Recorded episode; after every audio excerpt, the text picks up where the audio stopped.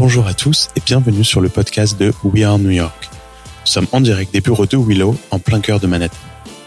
Ça fait un petit moment maintenant que j'ai envie d'interviewer tous ces Français qui réussissent aux États-Unis, principalement à New York, mais pas que, dans tous les domaines, la restauration, les technologies, l'immobilier, la mode et plein d'autres. J'ai une petite intuition qu'il y a une secret sauce derrière toutes ces réussites et j'ai envie de la partager pour inspirer plus de Français à tenter l'aventure américaine. Je suis moi-même aux États-Unis depuis 14 ans maintenant, papa de 4 enfants et entrepreneur et investisseur dans la tech depuis un petit moment déjà. Les interviews vont être principalement en français, mais je laisserai toujours le choix à mes invités de faire l'interview en anglais s'ils sont plus à l'aise, car ici depuis très longtemps, il y aura quand même pas mal de franglais, donc désolé d'avance. Ce podcast est sponsorisé par Willow, une magnifique startup franco-américaine, startup dans le hardware, dont je suis le cofondateur avec Hugo et Jean-Marie de Gentil. Nous avons des bureaux à Limoges, à Paris, à New York et à San Francisco, et nous fabriquons un robot qui automatise le brossage des dents. Stay tuned, comme dirait l'autre. J'espère que ce podcast vous plaira, et merci d'avance de le partager avec vos amis, avec votre famille, de le noter et de le commenter. À très bientôt dans We Are New York.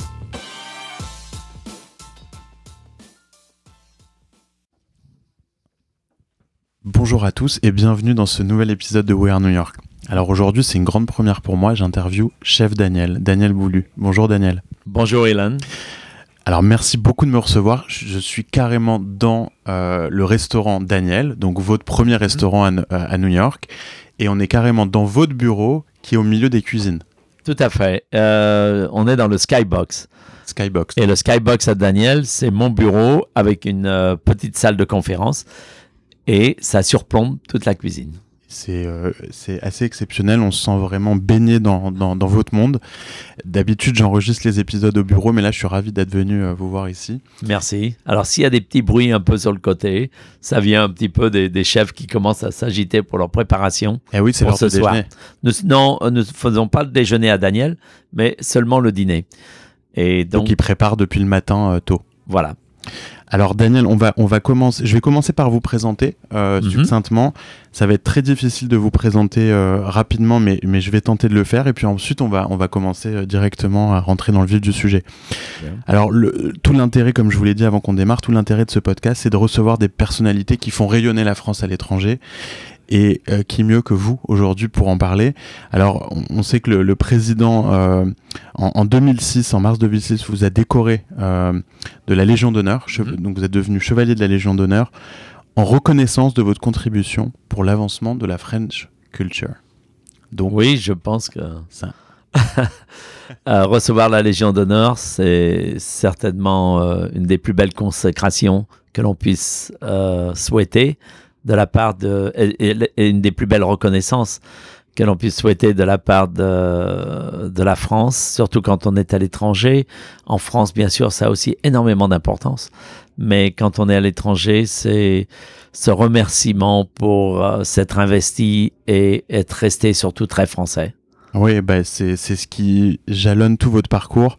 Alors, juste pour résumer, euh, vous étiez évidemment chef, puis devenu restaurateur. Mmh. Euh, avec euh, donc aujourd'hui votre groupe s'appelle Dinex Group. Dinex, oui. Dinex. 15 restaurants euh, oui, avec euh, des magasins. Euh, Il y a des épiceries fines. Des épiceries fines, ouais. un service de traiteur aussi. Exactement, donc, qui s'appelle. Feast and Fest. Voilà. Et and Fête. Mm. des restaurants à Boston, à New York, à Washington, à Palm Beach, à Miami, à Toronto, même à Singapour, à Montréal. Montréal. À Londres. Singapour, Londres. Il ouais, y, y, en a un peu partout.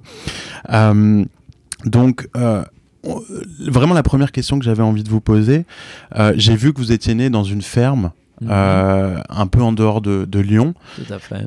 Est-ce que cette proximité de la terre, c'est ça qui vous a un peu mis sur la voie de, de la cuisine? Ah, je pense parce que d'abord aujourd'hui, euh, il y a tellement de chefs qui rêvent d'être fermiers ou peut-être pas fermiers, mais tout au moins agriculteurs où ils veulent ils veulent avoir cette connexion avec la terre et avec le produit, avec le, avec les, euh, être paysan aujourd'hui, je crois que ça a une certaine noblesse parce que justement les gens sont tellement euh, inquiets de parfois ne pas connaître la source des ingrédients qu'ils consomment et euh, pas connaître la méthode dont la, tous ces ingrédients sont élevés, sont, euh, sont, sont souvent développés. Ouais. développés. Ouais. Et euh, pour moi, ayant grandi dans une ferme,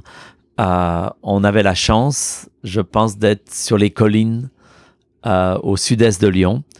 Et dans les plaines, les fermiers faisaient que du grain. Ils faisaient beaucoup de, de, de, de blé, d'avoine, de, colza, de maïs. Mhm. Euh, il y avait aussi des prairies. Mais euh, dès qu'on était un peu sur les collines, il fallait faire un peu de, multiculture, un peu de et de polyculture. Donc euh, plutôt multiculture, c'est-à-dire on, on- non seulement on avait des terrains dans les plaines, mais on avait aussi des terrains dans les collines. Donc on avait euh, on faisait l'élevage des chèvres pour faire du fromage de chèvre. On avait des vaches. Euh, donc il y avait une trentaine de chèvres, il y avait une vingtaine de vaches. Euh, on avait Dans euh, votre ferme. voilà et mon père faisait le marché à Lyon à le marché fermier où on, on vendait tous les produits que l'on fabriquait, euh, que ce soit les légumes, donc avec une suite dans les saisons et tout ça.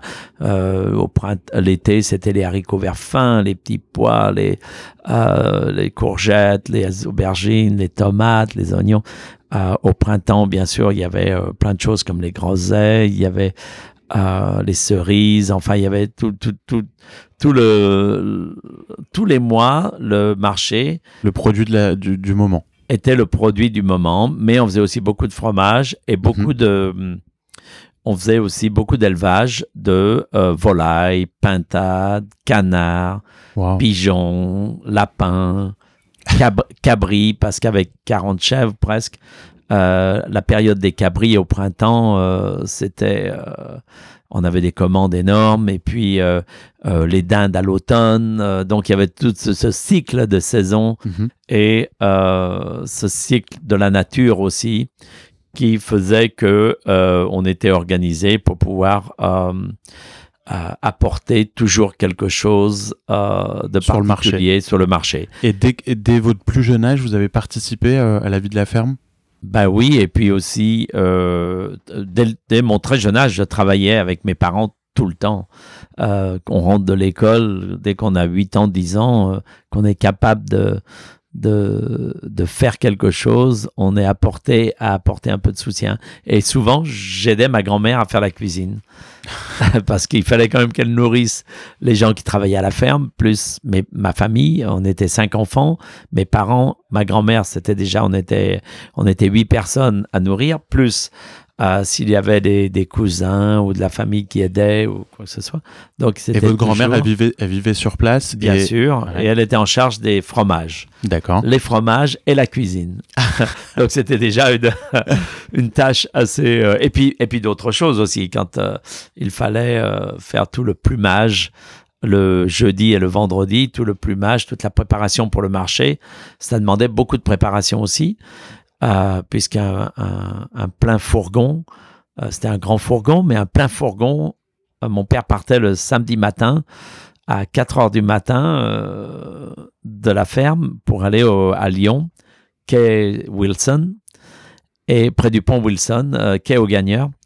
Et le temps de mettre l'étalage et tout ça pour être prêt à 6 heures du matin parce que déjà les bons clients venaient très tôt Très pour tôt, pouvoir euh, sécuriser les bonnes choses. Et vous alliez avec lui le samedi euh, vendre Et alors, j'allais pas de- trop le samedi en temps- euh, quand j'étais enfant. Il avait, il avait deux personnes qui l'aidaient tout le temps, qui habitaient, une personne qui habitait à Lyon et l'autre qui était un- un- son oncle, qui habitait à côté de chez nous. Et, euh, mais j'ai commencé à cuisiner à 14 ans à Lyon. Et le restaurant était fermé le samedi. Et mon jour de congé, j'allais le samedi matin, depuis l'âge de 14 ans jusqu'à 17 ans, j'allais tous les samedis matins l'aider au marché.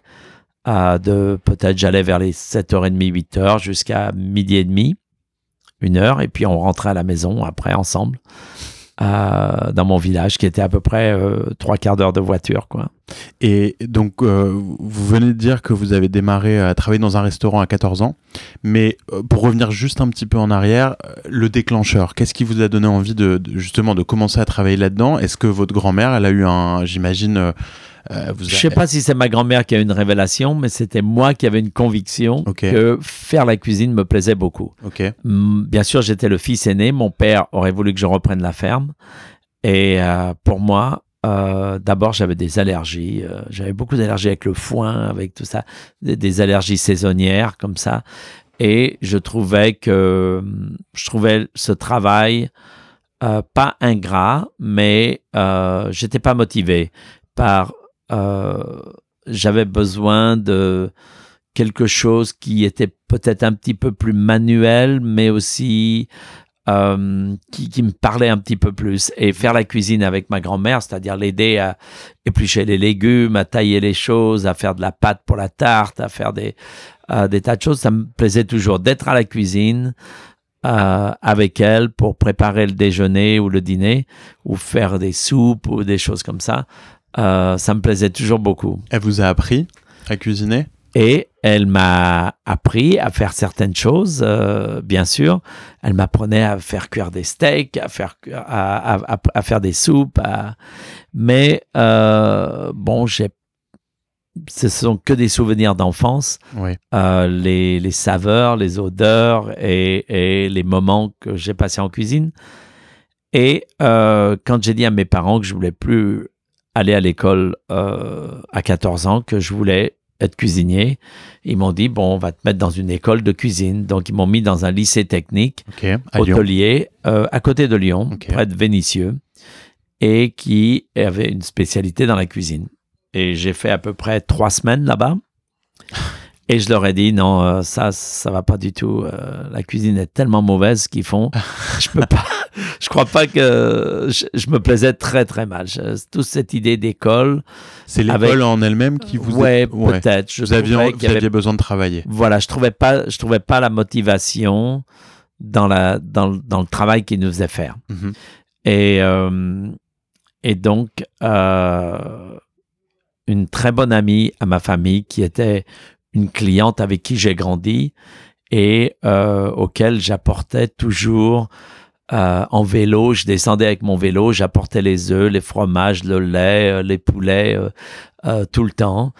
Et souvent, elle m'avait pris de cœur et, c'était une comtesse. Une comtesse qui habitait, qui était venue habiter dans mon village quand j'avais à peu près 6 ans. Et donc, depuis l'âge de 5-6 ans jusqu'à 14 ans, et, et même jusqu'à qu'elle euh, qu'elle quitte ce village, je l'ai toujours connue. Et elle m'a toujours adoré. Elle a toujours été très gentille avec moi. C'est elle qui m'avait acheté ma première montre. Qui, qui, euh, elle était, euh, elle était très, euh, euh, elle était très pas flashy, mais ouais un petit peu, mais très avant-garde. Elle très- sortait du style du village. ah non, mais complètement. Elle avait une maison, elle était, elle était amie, euh, intime, mais amie avec un des plus grands chirurgiens à Lyon. Mhm. Et elle avait cette maison à euh, 500 mètres, un- à peine un kilomètre de chez moi. Et euh, quand parfois elle était seule et qu'elle avait personne chez elle pour, euh, pour tenir compagnie parce qu'elle voulait pas avoir le, le- le- fait d'être seule, elle, elle, elle, euh, elle me demandait de venir euh, là-bas pour avoir la sécurité d'avoir quelqu'un dans la maison avec elle. Mais j'avais 10, 10 ans, 11 ans, 12 ans. Et c'était une grande dame, je veux dire, elle était, euh, elle était âgée. Euh, elle avait ses cheveux, euh, un chignon avec ses cheveux silver, un peu bleu. Elle avait une Mustang. Waouh. on parle de 1968, 69. Elle avait une Mustang décapotable avec son petit poodle à côté. Elle fumait deux paquets de Craven par jour. Elle buvait au moins deux bouteilles de whisky avec elle et ses copains. Enfin, c'était vraiment Renaissance Oh, en couleur. lady. Elle était incroyable. Elle avait plus de voix, elle n'arrivait plus à parler comme ça. Je, pense que c'était parce qu'elle fumait, elle buvait tellement. Mais c'était la comtesse de Volpi. Et la comtesse de Volpi était, venait d'une famille d'industriels italiens qui... euh, et alors, elle avait des chevaux de course à Paris, elle avait des chevaux de course ailleurs, elle avait, elle avait, elle avait une maison à Saint-Raphaël, elle jouait au casino tout le temps à Lyon, à Saint-Raphaël, tout ça. Mais elle mangeait dans les meilleurs restaurants de la région. Elle vous connaissait. avec elle? Non, non, non. mais elle connaissait tous les chefs trois étoiles, tous les chefs deux étoiles, tous les meilleurs chefs de Lyon. Elle les connaissait tous personnellement parce que c'était une très grosse cliente. Mhm. Elle buvait bien, elle mangeait bien et elle Elle sortait était tout le bien temps de reçue. ses conventions. Toujours bien reçue. Et donc, euh, C'est elle qui vous a mis sur un cette jour, voie mes parents lui ont dit euh, Oh, On ne sait pas quoi faire avec Daniel. Il veut pas rester dans cette école là où on l'a mis et il veut faire la cuisine. Qu'est-ce qu'on doit faire? Et elle a dit Je vais m'en occuper. Je vais appeler tous les restaurateurs et je veux savoir qui peut le prendre comme apprenti. Et donc, elle est allée chez Point à Vienne, elle est allée chez Bocuse, elle est allée chez Chapelle, elle est allée chez Nandron, elle est allée chez Roucou à Lyon. Tout ça était des 3 et 2 étoiles. Et Gérard Nandron, euh, qui était un 2 étoiles à Lyon, qui était aussi, qui avait une clientèle extraordinaire, euh, qui était vraiment un grand restaurant lyonnais, euh, a accepté de me prendre comme apprenti. Et ça, c'est le début. Et donc, de- en un mois, euh, j'étais soudainement. à 14 euh, ans. à 14 ans, j'étais euh, à quoi. Lyon. Ouais. Ça paraît, enfin aujourd'hui en tout cas, ça paraît jeune de commencer à travailler à à, fait. 14 ans. Ah pour oui, les puis j'habitais. euh, alors, j'avais un oncle à Lyon. Donc vous habitiez chez votre oncle. Voilà, j'a- j'avais un oncle qui était charcutier, donc euh, euh, il, euh, il me surveillait un peu, mais euh, surtout j'avais cette sécurité d'être en famille Mhm. et j'avais une chambre à part et donc euh, je vivais déjà ma vie à 14 ans. Quoi. Vous étiez sérieux comme, euh, Pas comme trop, non, adolescent non? pas mal de problèmes. mais bon, on va pas aller là-dessus parce qu'il en faudrait plus. C'est un autre sujet. et et com- donc combien de temps vous avez travaillé justement chez, chez Nandron Donc, de 14 à 17 ans, Ok.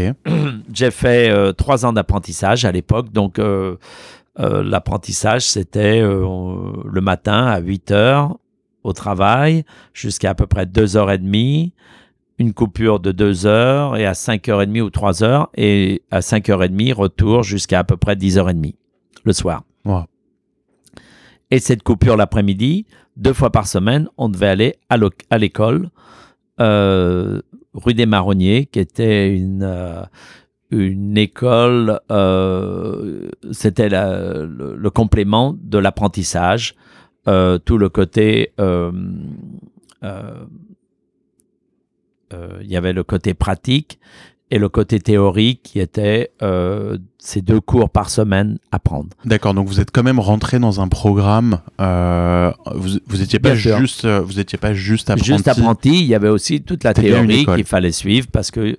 Euh, quand on finit avec un CAP et après trois ans d'apprentissage, il y a toutes ces examens de théorie qui sont aussi très importants. Donc vous avez eu un CAP au bout de ces trois ans. Voilà, Vous avez ce qui n'est pas grand-chose aujourd'hui, mais aujourd'hui, ils n'êtes ont... pas trop mal sorti au final. Voilà.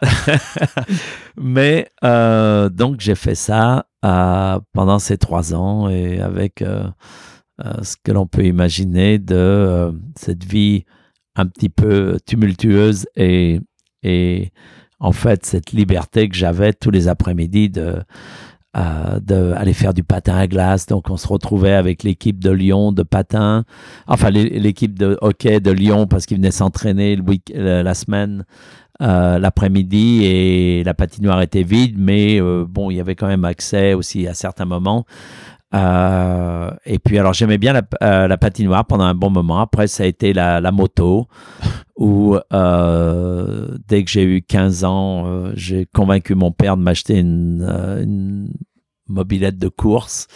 Euh, elle, elle faisait, euh, je sais pas, elle faisait, c'était une Gitan Testy, un truc où il fallait se mettre à plat ventre dessus. ça faisait beaucoup de bruit, mais ça allait quand même assez vite pour, pour la cylindrer. Et puis, alors j'avais des copains comme ça qui étaient cuisiniers. Alors l'après-midi, on allait dans un garage, on démontait les moteurs, on rafutait les moteurs, on remontait pour essayer de trouver un petit peu plus de, de vitesse. Et puis, bah, plein, plein d'activités comme ça en dehors de la cuisine. Et euh, Ça vous a amené du coup euh, donc jusqu'à vos 17 ans, mhm. CAP de cuisine, donc et en alors, poche. l'avantage, c'est que Nandron, Ouais. À Lyon, faisait beaucoup de traiteurs aussi. Donc, il, Ok. il, il avait euh, en charge euh, l'hôtel de ville de Lyon. Mhm. Il avait la préfecture de Lyon. il avait le salon des congrès, euh, aussi en traiteur. Donc, j'étais souvent à faire du traiteur, un peu à droite, à gauche. Euh, j'ai servi mon premier président de France, qui à l'époque était Georges Pompidou, en 1970, quand euh, la première année de mon apprentissage, où il fallait déjà un laissez-passer officiel pour pouvoir rentrer dans la préfecture et tout ça et puis euh, rencontrer des, gens extraordinaires de l'époque qui euh, faisaient partie de, ce monde. Euh, est-ce que ça vous faisait rêver justement ce monde? Oui, déjà, puisque Nandron faisait partie des relais châteaux. Mhm. Nandron faisait partie de. Aujourd'hui, ça s'appelle les grandes tables du monde, mais c'était tradition et qualité. et dont tous les grands chefs de Lyon. Gérard Nandron était le meilleur ami de Paul Bocuse, et puis bon, euh, on connaît on sait bien qu'à Lyon, la famille des chefs, euh, Paul Bocuse étant quand même euh, le, le, le, leader, c'était lui qui était le chef de bande un petit peu à Lyon, quand même, de tous ces grands chefs. mais il avait aussi des relations très proches avec, avec beaucoup de grands chefs lyonnais, dont Gérard Nandron. Et euh, un jour, on est allé faire une, euh, un événement avec Gérard Nandron. J'avais peut-être, je sais pas, 15 ans et demi, 15 ans.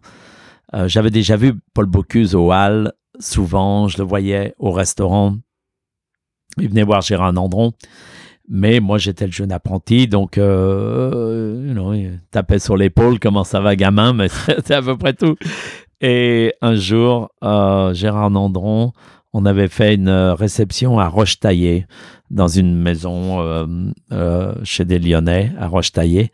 Et en retour de Lyon, euh, en retour de Lyon, on descendait les quais de Saône et Gérard Nandron, c'était environ, je pense, 9 h du soir. Gérard Nandron me dit, est-ce que, 8h30 à peu près, Gérard Nandron me dit, est-ce que tu as déjà visité l'auberge Paul Bocuse?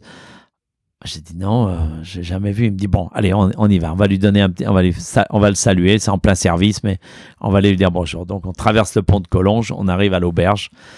Et là, euh, Paul Bocuse, euh, bien sûr, Gérard Nandon me prend dans la cuisine, me fait visiter.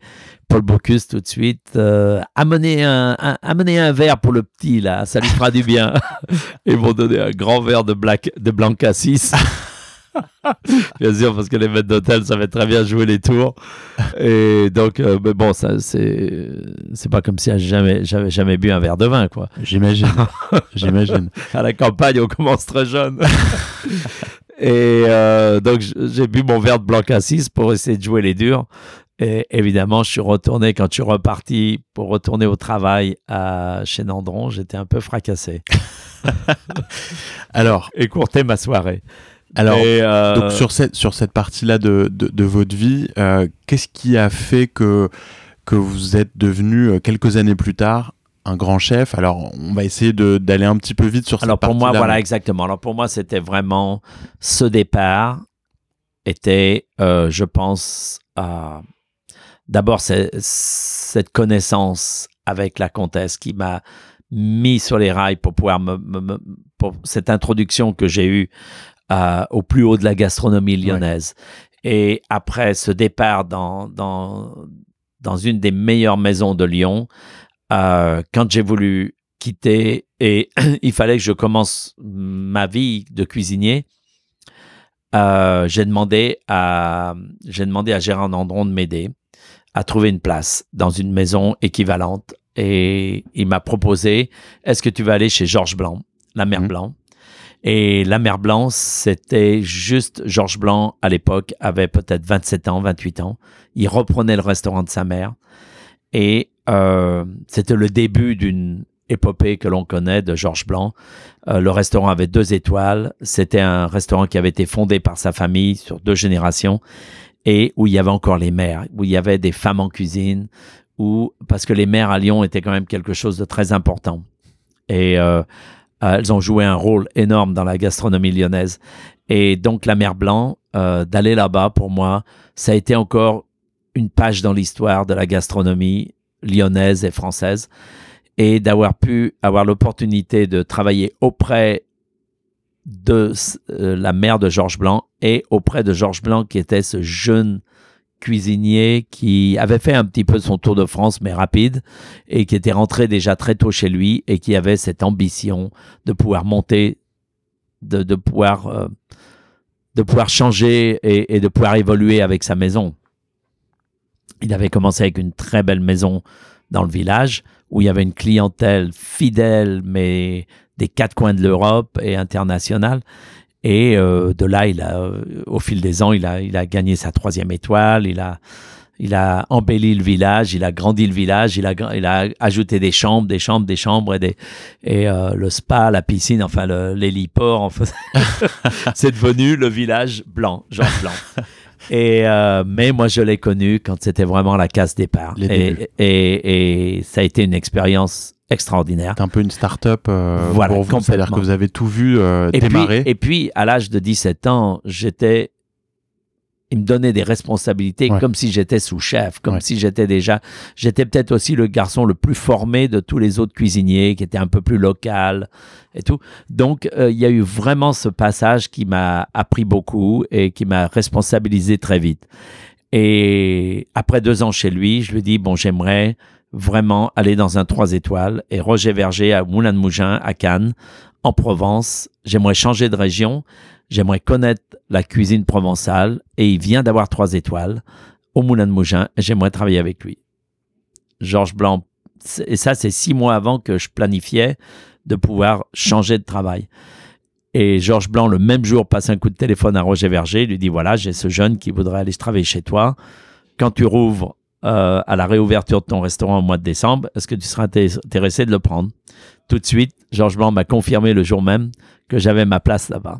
Alors imaginez, pour moi, c'était encore euh, le rêve continuait de grandir puisque euh, je progressais dans euh, mon métier, mais aussi dans, dans l'opportunité de pouvoir être introduit encore et encore sur un autre chef qui était de qui à l'époque faisait partie de et alors là on est en pleine nouvelle cuisine maintenant le milieu des années 70 euh, et euh, j'étais au Moulin de Mougin de 74 à 78, à 76.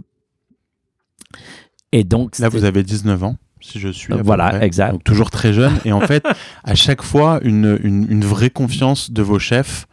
Euh, oui, qui vous recommandent le suivant. Absolument. J'étais, rentré quand même comme euh, demi-chef de parti chez Verger mhm. et puis devenu chef de parti la deuxième année. Et puis après deux ans, euh, je vais m'asseoir avec Roger Verger. Il y avait toujours un peu ce, cette évaluation à faire et puis un peu à, être vraiment honnête et de dire voilà mon souhait c'est peut-être euh, je voulais retourner sur Lyon. J'aurais voulu faire trois gros. J'aurais je voulais pas aller à Paris. Ça à Paris c'était pas mon truc. Pourquoi? Parce que je trouvais que le côté euh, le côté voyage était plus intéressant pour moi, le côté découverte. Euh, et même d'aller chez Georges Blanc dans la Bresse, euh, au pied de la Bourgogne et tout ça, pour moi c'était une découverte. D'aller dans le sud de la France, c'était une découverte. Euh, des cuisines différentes. Complètement. J'ai vu que vous, vous, souteniez le fait que justement la capitale gastronomique de la France pour vous c'est Lyon, c'est pas Paris. Intéressant. exactement. J'avais été bien servi avec Lyon. je voyais pas l'intérêt d'aller à Paris. ouais, Mais par contre, pour beaucoup d'autres chefs, Paris était un, passage important aussi. Vous n'êtes euh, jamais passé par Paris? Non. De toute votre carrière euh, Non, une fois pour le nôtre, pour aller faire le salon du Bourget. Voilà, mais pas euh, pour aider parce que j'étais chez Verger et que Verger m'a envoyé chez le nôtre. Donc vous êtes passé directement à, New York. Mhm. et donc, de Paris, je dis à Roger Verger, j'aimerais retourner sur Lyon, j'aimerais faire trois gros, j'aimerais faire Chapelle ou un autre trois étoiles. Et il m'a dit, oh, j'ai une meilleure idée, j'aimerais t'envoyer au Danemark. Euh, je suis consultant là-bas, je suis consultant avec l'hôtel Plaza. Euh, c'est un tradition et qualité. Le restaurant, c'est un relais château. Euh, donc, c'était quand même haut de gamme. Et je, je, voudrais t'envoyer parce que tu connais bien ma cuisine maintenant. Et tu serais un des jeunes sous-chefs qui serait représentant pour moi. Donc, j'ai à peine 20 ans et il m'envoie au Danemark. Et euh, je trouve que non, j'avais 21 ans et, et je trouve Vous que pour moi, pas euh, non, non, au contraire, parce que pendant que j'étais chez Verger, euh, Roger Verger a toujours été engagé. D'abord, c'est un, un homme, un des chefs les plus internationaux que je connaissais. Il était copain, bon, par le fait qu'il était à Cannes, euh, Mougin, Mhm. le Festival de Cannes, le Midem. Alors, tous les gens de la musique, c'était ses copains, les Américains, euh, tous les producteurs, les chanteurs, tout ça, tous les acteurs. Euh, ils débarquaient tous au Moulin de Mougin, ils faisaient tous des fêtes là-bas. Et, et donc, et moi, je voyais, en tant que cuisinier, je voyais tous ces gens défiler dans la cuisine, s'amuser, cette ambiance de, et, et, et cette fraternité et cette euh, amitié qu'il avait pour les Américains et euh, pour le showbiz, euh, ça m'a toujours beaucoup amusé, ça m'a toujours marqué. Mais non seulement ça, il avait aussi des grands amis comme Robert Mondavi, comme des, des, des gens qui... parce que Roger Verger venait déjà aux États-Unis donner des cours de cuisine en Californie chez Robert Mondavi. Et euh, Assez précurseur. voilà. Et puis, bon, il y avait aussi d'autres chefs comme Michel Guérard, qui lui euh, travaillait avec Régine. Et Régine avait un club à New York. Il avait, il s'occupait du restaurant ici. Donc, ils étaient déjà toute une bande de cette nouvelle cuisine à venir aux États-Unis. Et euh, quand il m'a envoyé, envoyé au Danemark, j'ai dit, bon, c'est l'étranger. Euh, donc, j'avais pris des cours chez Berlitz à Cannes, des cours d'anglais pendant un an et demi. Euh, parce Bon. que Roger Verger Bon. nous, nous payait des cours d'anglais pour ceux qui allaient, voulaient en prendre. Il n'y en avait pas beaucoup qui avaient choisi d'en prendre. Moi, j'avais choisi d'en prendre. Et donc, ça l'a déjà peut-être un peu rassuré que j'avais pris ces cours et qu'il pouvait m'envoyer au Danemark. Donc, au Danemark pendant un an et demi à peu près. Et puis après, je me suis rendu compte que j'étais trop jeune, que toutes ces responsabilités, c'est bien. Je m'ennuyais pas. Je faisais la cuisine que j'avais envie de faire, la cuisine de Roger Verger. J'étais là pour maintenir euh, ces menus, ces standards, mais il me fallait plus d'expérience. Donc, j'ai voulu revenir en France et aller chez Michel Guérard. Et donc, j'ai fait un an chez Michel Guérard, ou un an, presque, un peu plus d'un an, euh, chez Michel Guérard, à Eugénie-les-Bains, parce qu'il venait d'avoir trois étoiles là-bas aussi. Et pour moi, c'était euh, un chef qui était à l'opposite de Roger Verger, à l'opposite de Georges Blanc. Euh, c'était le poète, c'était euh, c'était quelqu'un qui avait une sensibilité et un humour et, et une finesse qui euh, que je n'avais peut-être encore pas découvert dans, dans sa cuisine et, et une élégance et, et, et- et un goût pour euh, pour l'art de la table qui était unique aussi. Et donc, euh, je me suis retrouvé à Eugénie-les-Bains, ce petit village dans le sud-ouest de la France. Et pendant que j'étais apprenti chez Nandron, j'avais un, deux mois enfin, un mois et demi de vacances normalement. Et ça, c'est quand j'avais 15 ans et demi, 16 ans. Et Nandron m'a dit, t'as pas besoin de vacances, je vais t'envoyer dans le sud-ouest de la France, au Pays Basque. Donc j'étais allé passer deux mois à Asquin pour aider un copain qui avait un restaurant où la saison pleine de l'été au Pays Basque. Et donc j'avais connu un petit peu le sud-ouest. Et donc de retourner chez Michel Guérard, qui est un petit peu plus les Landes plutôt que le Pays Basque, euh, j'avais envie de retourner dans ce coin de la France.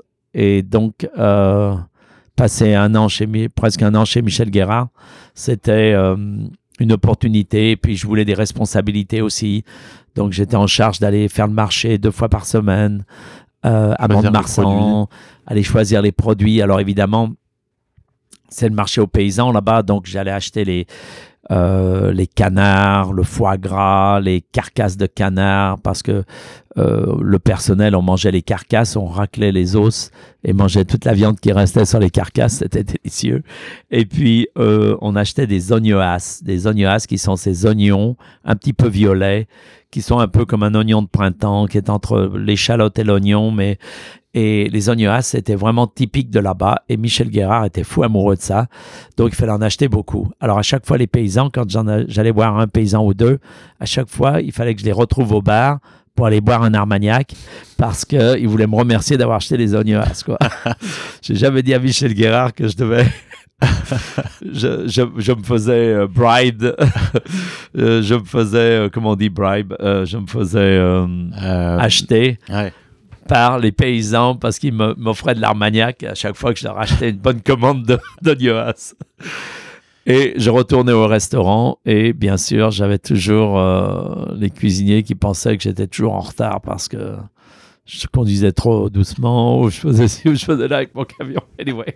Alors, si on fait une pause, là, une minute sur la, première partie de votre parcours, là, celle-là. Et après, retour au Danemark, et du Danemark, les États-Unis. Voilà, alors justement, donc, euh, on a l'impression qu'il y, y, a eu quand même beaucoup d'étapes assez jeunes.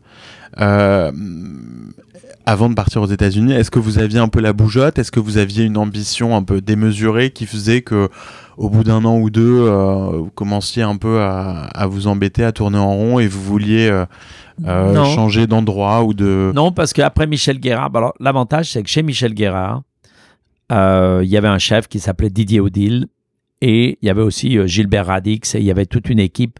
et il y avait toute cette équipe qui venait à Eugénie-les-Bains, inclus aussi Jacques Chibois, mais toute cette équipe de chefs euh, qui venait nous voir à Eugénie et qui travaillait à New York chez Michel Guérard à New York.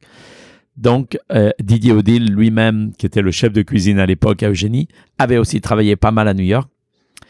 Donc, j'entendais toutes ces histoires sur New York et sur ces chefs qui travaillaient chez Régine et la fête qu'ils faisaient et bien sûr toutes les choses qu'ils ont eu, l'opportunité et l'expérience qu'ils ont eu euh, d'être à New York pour Michel Guérard. Donc, euh, ça m'a toujours un peu titillé, les États-Unis entre Roger Verger, où je voyais tous ces Américains passer par le Moulin de Mougin, et, bien sûr toute cette équipe de chefs et de cuisiniers à, Eugénie-les-Bains.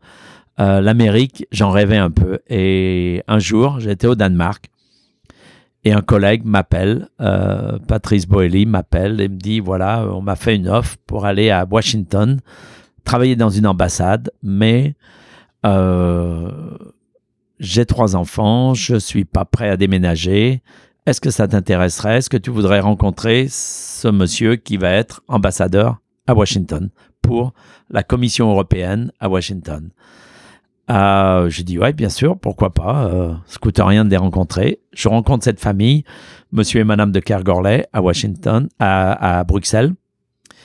Et ils me trouvent charmants. Ils me trouvent, euh, je les ai convaincus que je pourrais être leur chef privé à l'ambassade de Washington quand ils vont être euh, nommés là-bas et en, poste.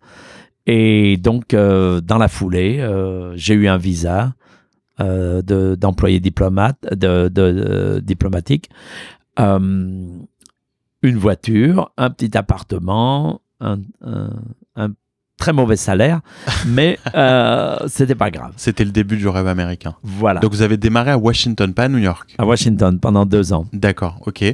Et comme employé d'ambassade. Vous êtes arrivé aux États-Unis en 82 ou à New York en 80 80, 80 aux États-Unis. Et 82 à New York, du voilà. coup. Alors qu'est-ce qui vous a amené à New York? Eh bien, pendant que je suis arrivé à Washington, d'abord j'avais beaucoup de collègues. Euh, mes collègues, c'était les, chefs, c'était les gens dans la restauration. Euh, j'avais des collègues à New York, j'avais des collègues à Washington, j'avais des collègues à Miami. Euh, et l'avantage pendant que j'étais à l'ambassade, c'est que j'avais beaucoup de vacances. Parfois, l'ambassadeur partait pour les fêtes de Noël trois semaines avec sa famille. à certains moments, il allait en voyage d'affaires en Europe. Il partait pour trois ou quatre semaines. Madame était contente de rester tranquille. il me donnait pas mal de vacances. Et donc, j'ai visité la Californie, j'ai visité la, Floride, j'ai visité pas mal de coins dans les États-Unis. Et je passais du temps à New York aussi. Parfois, je venais voir mes collègues. J'avais un, ami qui était chef pâtissier à la Côte Basque, mhm. un restaurant fameux à New York. Et j'ai vraiment découvert que euh, les États-Unis, à cette période-là, il y avait d'abord un chef très qui m'a beaucoup influencé et qui venait de France et que j'ai connu quand j'étais chez Michel Guérard, c'était Jean-Louis Paladin, qui avait un restaurant dans le sud-ouest aussi à Condon, à côté de Mont-de-Marsan, et qui était un, un des plus jeunes chefs français étoilés. Euh, je crois à 27 ans, il avait eu sa première étoile à Condon. Et il a, il avait décidé de venir aux États-Unis et il avait eu une offre de venir au Watergate Hotel. Et quand j'étais chez Michel Guérard, on a fait notre repas de fin d'année, euh, principalement toutes les personnes, euh, on était, euh, je sais pas, une trentaine, une quarantaine de personnes. Monsieur Guérard nous avait invités à Condon, chez Jean-Louis Paladin, euh, dans son restaurant là-bas, en, en dîner de fin d'année. Et Jean-Louis n'était pas là-bas ce soir-là parce qu'il était allé aux États-Unis pour justement visiter cette opportunité peut-être de venir travailler aux États-Unis. Et donc, euh, j'ai pas eu la chance de le rencontrer, mais quand je suis arrivé à Washington, la première chose que j'ai fait, je suis allé chez Jean-Louis pour le rencontrer. Et j'ai rencontré son équipe, on est devenu, on s'est liés d'amitié. J'ai rencontré aussi le chef de l'ambassade de France, Francis Lerle, qui était à l'ambassade de France depuis déjà une dizaine d'années et qui habitait juste en face de l'ambassade où je travaillais. Donc, euh, on se voyait tout le temps. Et euh, donc, pas mal d'amis là-dedans, mais je voyais que Jean-Louis Paladin était venu début des années 80, après cette, euh, cette décennie en France de la nouvelle cuisine et cette révolution et, et cette formation aussi de jeunes chefs. Euh, donc Jean-Louis est venu euh, et a tout bouleversé. Il a commencé à faire ce premier restaurant où il y avait 25-30 places assises. Le menu, il l'écrivait tous les jours. C'était un, un menu prix fixe. Euh, il était, euh, c'est lui qui décidait de ce que le client allait manger. Euh, c'était pas une formule à la carte et tout ça.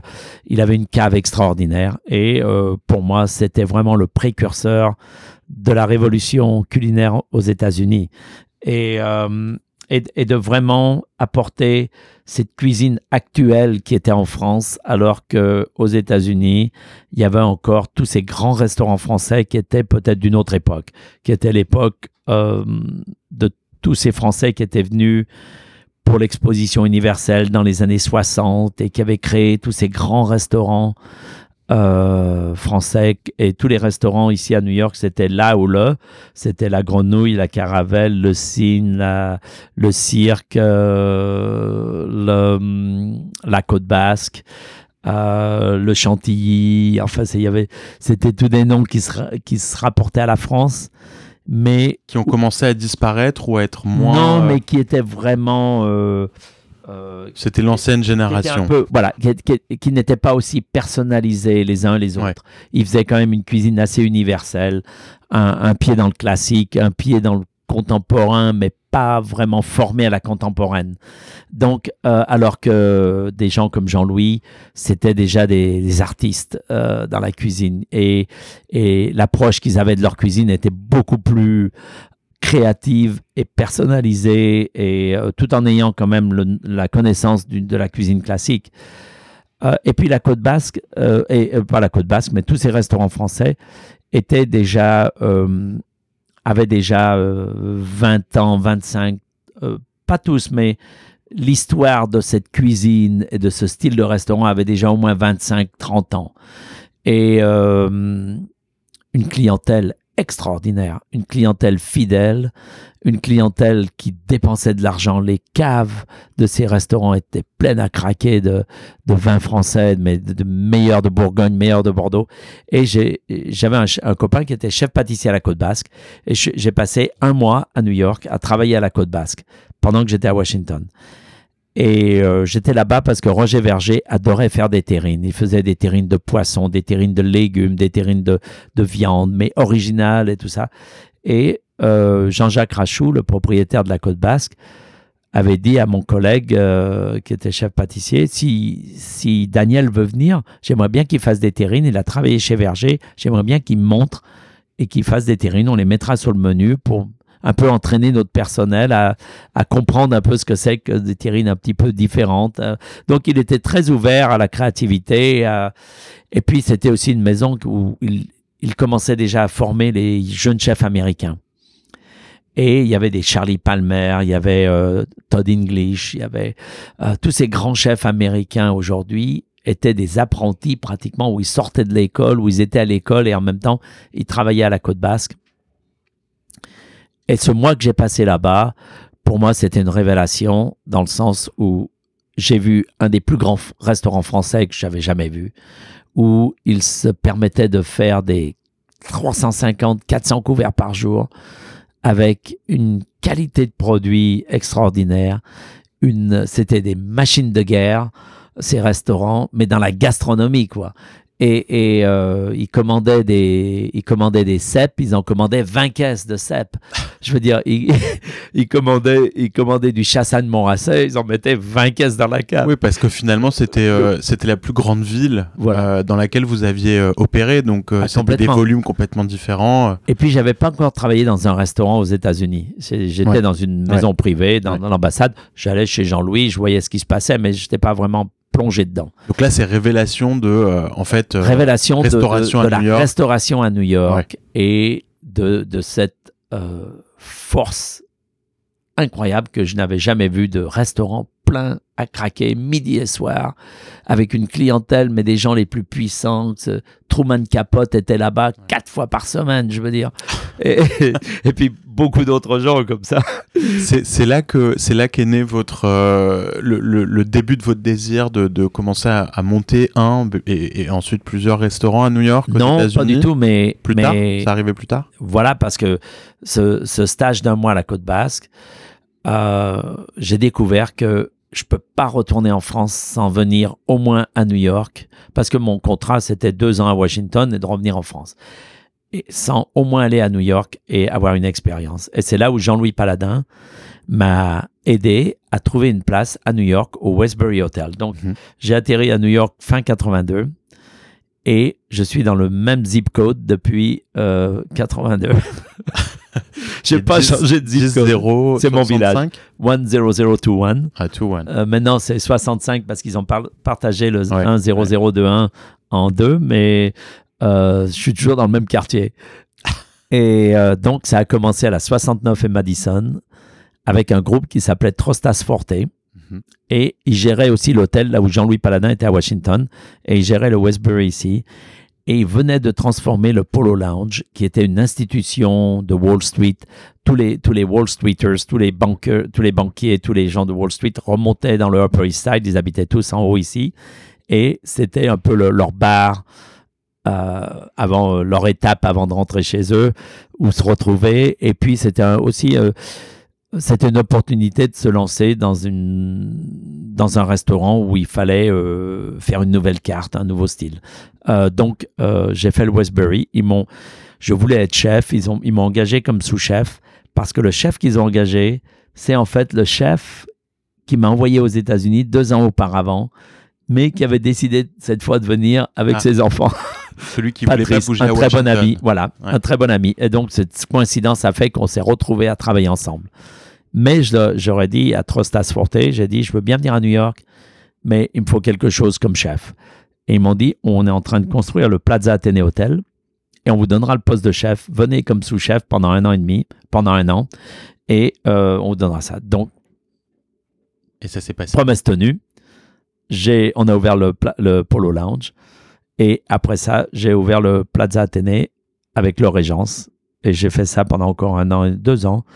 Et puis j'en avais un peu marre des hôtels. Et euh, j'ai une photo ici euh, dans, le Skybox où il y a l'anniversaire de Paul Bocuse, c'est 60 ans au Plaza Athénée, où euh, il était avec un groupe de copains. Alain Chapelle était là et beaucoup d'autres, Roger Verger, beaucoup d'autres chefs, Jacques Maximin. Et ils étaient tout un groupe, ils étaient venus pour faire un gros événement de charité ici à New York.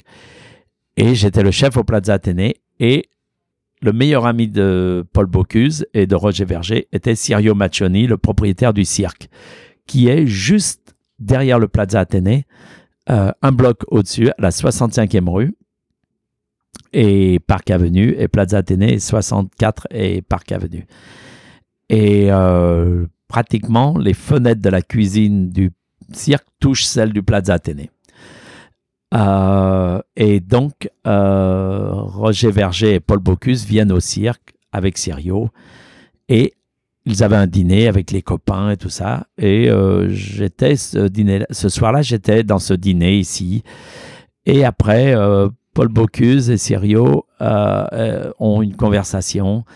Et Paul Bocuse avait dit à son copain Sirio, tu sais, on adore ton restaurant, mais si tu changes de chef, il faudrait que euh, tu prennes Daniel euh, pour tu rêves de faire du changement. Sirio Maccioni, qui était ce restaurant, une institution new-yorkaise déjà, mais qui rêvait, lui, de faire du changement. Il voulait que cette jeunesse de la cuisine rentre un petit peu plus dans, dans son établissement. Et donc, euh, j'ai une offre de Sirio pour venir comme chef au cirque. J'ai fait ça six ans. Ah, votre plus grosse expérience avant de monter Ma euh, plus grosse expérience parce que c'est vraiment là où j'ai prouvé à New York que je pouvais tenir une institution et la monter encore plus haute et la faire vraiment euh, et, et, et, achever tous les rêves de Sirio Maccioni qui était d'avoir quatre étoiles dans le New York Times et d'être le meilleur restaurant aux États-Unis. Et donc ça m'a pris quand même six ans euh, et donc j'ai gagné euh, à l'époque meilleur jeune chef à New York avec meilleur jeune chef de New York avec le James Beard. Vous aviez quel âge là, cette là ben, à peu près euh, À peine 30 ans. Ah oui, donc. 31 euh, ans. 31 ans. Euh, et, et donc, après ces 6 ans, ça a été une période. Bien sûr, j'ai. J'ai appris beaucoup, mais j'ai donné beaucoup surtout. Et, et ça m'a permis aussi de me définir dans ma cuisine. Mmh et en même temps de respecter les grands classiques. J'ai toujours aimé faire la cuisine classique euh, française et donc euh, le cirque avait, euh, il faisait du pot-au-feu ou il faisait de la bouillabaisse, mais je trouvais que c'était assez médiocre la façon dont il faisait. Donc je l'ai vraiment élevé d'une façon où le pot-au-feu, je faisais un pot-au-feu royal où il y avait une dizaine de viandes, euh, beaucoup de légumes. Il y avait euh, une douzaine de condiments avec pour aller avec. Euh, donc c'était quand même le pot-au-feu comme personne ne l'avait jamais eu. Quand on faisait on faisait beaucoup de, de, plats classiques comme ça où je me permettais de faire des choses qui n'étaient peut-être pas qui ne faisaient peut-être pas partie d'une cuisine hyper raffinée, mais qui était une cuisine d'authenticité et de goût et de et d'histoire et, tout ça. Donc c'était vraiment une juxtaposition entre ces deux cuisines. Et puis après six ans, il fallait que je m'installe et c'était 1989. Il y avait le crash de 87 d'abord euh, qui a été terrible, euh, octobre, et les choses était pas terrible à New York. La, ville de New York était vraiment fin 80, les années des fin, fin 80, c'était terrible. C'était Dinkins qui était le maire à New York. Enfin, c'était mais ghetto chez ghetto. Ah oui. Euh, et euh, et pour moi, je me suis dit bon, Lyon se dit cité internationale. Euh, Lyon vantait déjà ses qualités de cité internationale dans sa cuisine, mais dans beaucoup d'autres ambitions, avec la médecine, avec tout ça. Et donc j'ai dit, bon, on va, je vais retourner à Lyon, je vais taper à toutes les portes de la mairie pour voir euh, à qui je, peux, qui je peux rencontrer, parce que la ville de Lyon avait des, avait des espaces, des, des, des euh, avait des monuments, avait des endroits qui appartenaient à la ville de Lyon, qui étaient magnifiques. Et mon idée, c'était, bon, peut-être que je commence par la ville de Lyon, et s'ils peuvent débloquer un espace au musée Saint-Pierre à Lyon ou euh, sur la place Bellecour, il y avait deux petits pavillons, il y en a un qui vendait des fleurs et l'autre qui était le pavillon de la danse qui servait à rien parce qu'ils auraient pu le mettre n'importe où ailleurs. Euh, euh, et de faire un restaurant un peu comme sur les Champs-Élysées où il y avait le doyen, où il y avait tout le, il y avait tous ces grandes euh, maison un petit peu Fouquet ou tout ça. Et donc, euh, j'essayais de retrouver un peu euh, quelque chose qui avait, qui avait quand même une, une importance pour Lyon. Donc, Mais, vous vouliez monter votre premier restaurant Voilà, à Lyon. Je voulais revenir sur Lyon. Ma fille est née, venait de naître en 89. Et donc, l'année 90-91, je cherchais à rentrer à Lyon. Michel Noir était le maire. Donc j'ai rencontré des gens extraordinaires à la mairie euh, qui m'ont aidé, qui m'ont fait visiter beaucoup de beaucoup d'endroits. Mais Michel Noir était déjà un peu empêtré dans ses histoires et tout ça, donc il n'y a personne qui pouvait prendre de décision. Euh, c'était un peu euh, le, le gouvernement lyonnais était un petit peu en porte-à-faux et rien ne s'est produit.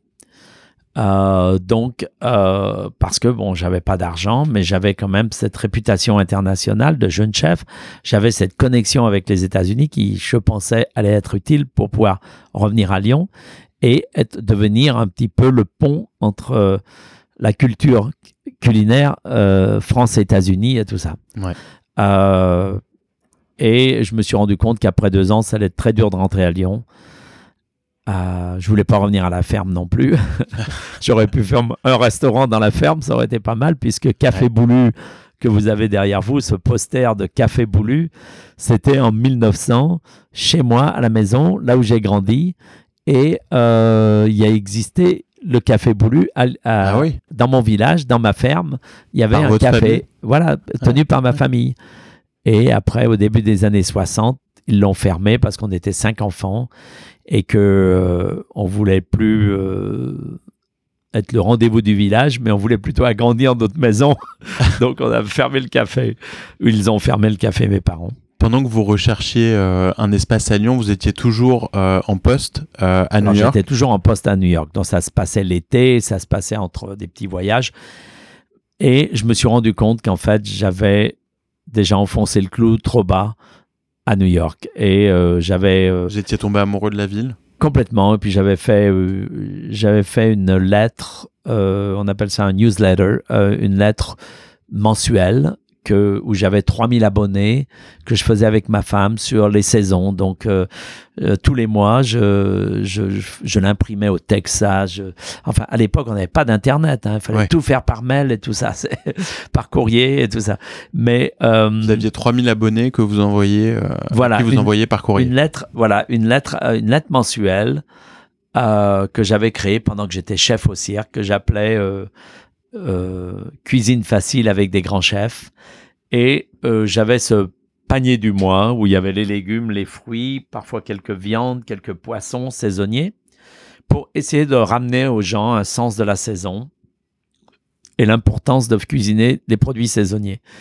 Et après ça, je donnais ça à un copain. Donc à l'époque, c'était euh, Thomas Keller, qui était un jeune chef ici, André Soltner, euh, Alfred Portal, Michel Richard, Jean-Louis Paladin. Je leur avais tous donné, chaque mois, je leur donnais le, panier du mois et je leur disais, faites-moi un menu à trois plats avec ça, euh, de cuisine à la maison aussi pour faire. Et puis moi, je faisais toujours un plat familial, une grosse, une, casserole, un plat pour, euh, un plat unique avec toujours ces produits. Et puis, ayant travaillé chez Michel Guérard, et chez Michel Guérard, il y avait quand même la cuisine gourmande et la cuisine minceur, je faisais un menu minceur dans l'esprit de Michel Guérard, un menu avec une euh, avec euh, des bas, en calories, bas en, en matière grasse, en, euh, et tout ça. Donc euh, c'était euh, mon mon interprétation un petit peu sur l'inspiration et ce que j'avais appris chez Michel Guérard. Donc cette lettre était quand même très intéressante parce que j'avais pas de livre de cuisine, mais ça me permettait de communiquer et j'étais déjà assez euh, avancé sur le côté communication.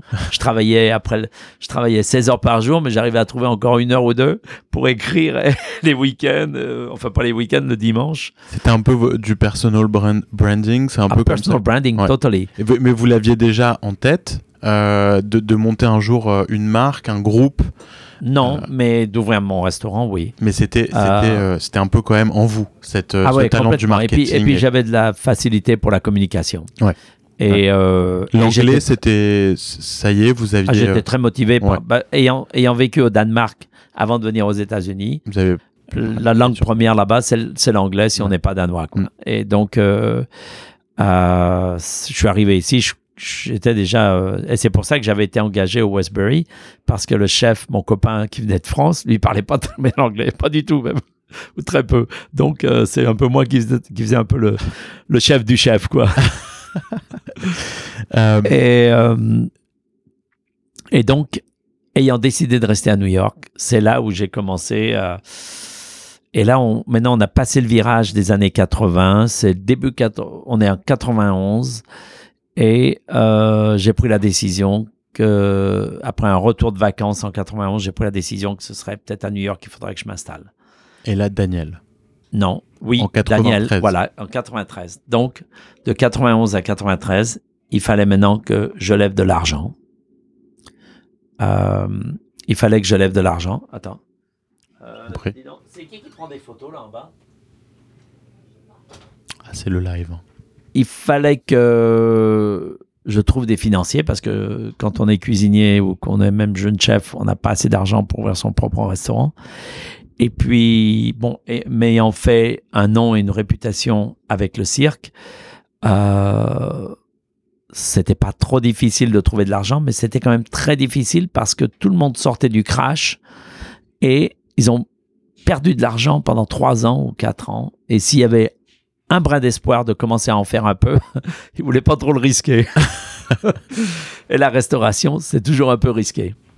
Alors, euh, Et donc, euh, je cherche 10 investisseurs à 250 000 dollars chacun. Je voulais à peu près 2 millions 5. Ah, je voulais quand c'est même ouvrir un beau restaurant. Ouais, c'est une belle Ah non, non, je voulais pas commencer par un bistrot. 2,5 millions à l'époque, euh, c'est euh, c'est plusieurs fois 2,5 millions aujourd'hui. Ah oui, oui, non, Ouais. c'était énorme. Donc un, un- un beau restaurant, c'est celui dans lequel on est aujourd'hui. Bah parce que je faisait la voulais être même dans taille un bon quartier. Et Ouais. en fait, euh, non, c'est pas celui-là encore. Euh, c'est là où est Café Boulu aujourd'hui, D'accord. à la 76 et Madison. Et euh, j'avais à peu près levé euh, plus de la moitié de, de ce que je recherchais Mhm. comme investissement. J'avais à peu près, euh, je sais pas, six investisseurs qui étaient avec moi. Et euh, il fallait que j'en trouve encore au moins cinq, quatre ou cinq.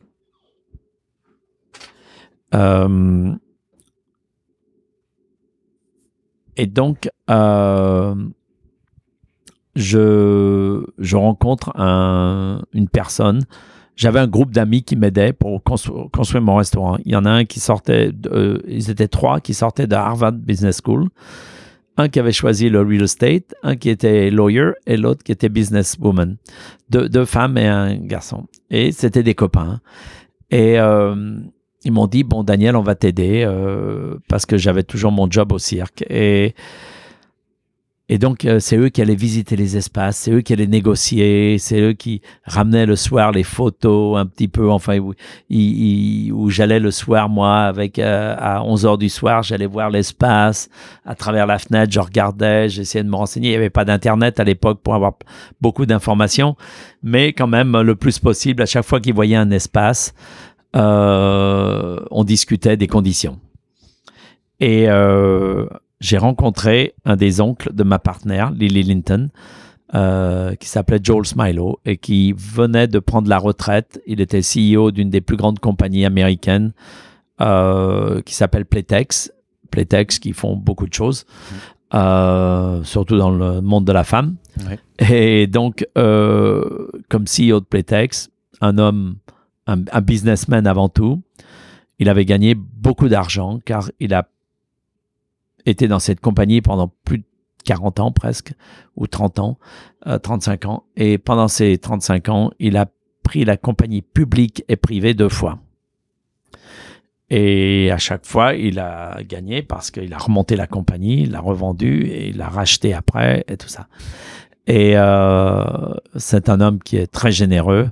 Mais bon, avec moi, euh, ce que je recherchais, c'était savoir s'il pouvait être un de mes investisseurs. Et quand je me suis, après cette conversation d'une heure et demie où on s'est rencontrés, on a beaucoup parlé, euh, il m'a dit, tu sais, je préfère être le seul investisseur que un de tes investisseurs. Ce sera beaucoup plus facile à faire du business, ça ira beaucoup plus vite et, euh, et euh, on a des chances de mieux réussir ensemble.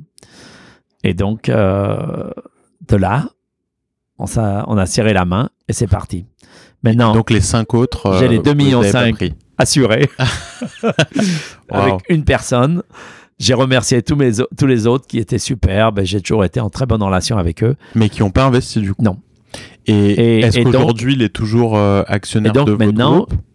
Sachant que j'avais mon investisseur avec l'argent garanti, on peut trouver un espace et signer un lease. Et donc, j'ai trouvé un espace à la 76 et Madison, au Westbury, euh, au Westbury, au Surrey Hotel. Mhm. Et euh, Et il y a- toujours une très belle adresse. voilà, il y avait un restaurant très fameux qui s'appelait Les Pléiades. Et les Pléiades, c'était la mecque des artistes et des euh, art dealers. Léo Castelli, à l'époque, qui représentait les plus grands artistes euh, américains, était là-bas pratiquement tous les jours.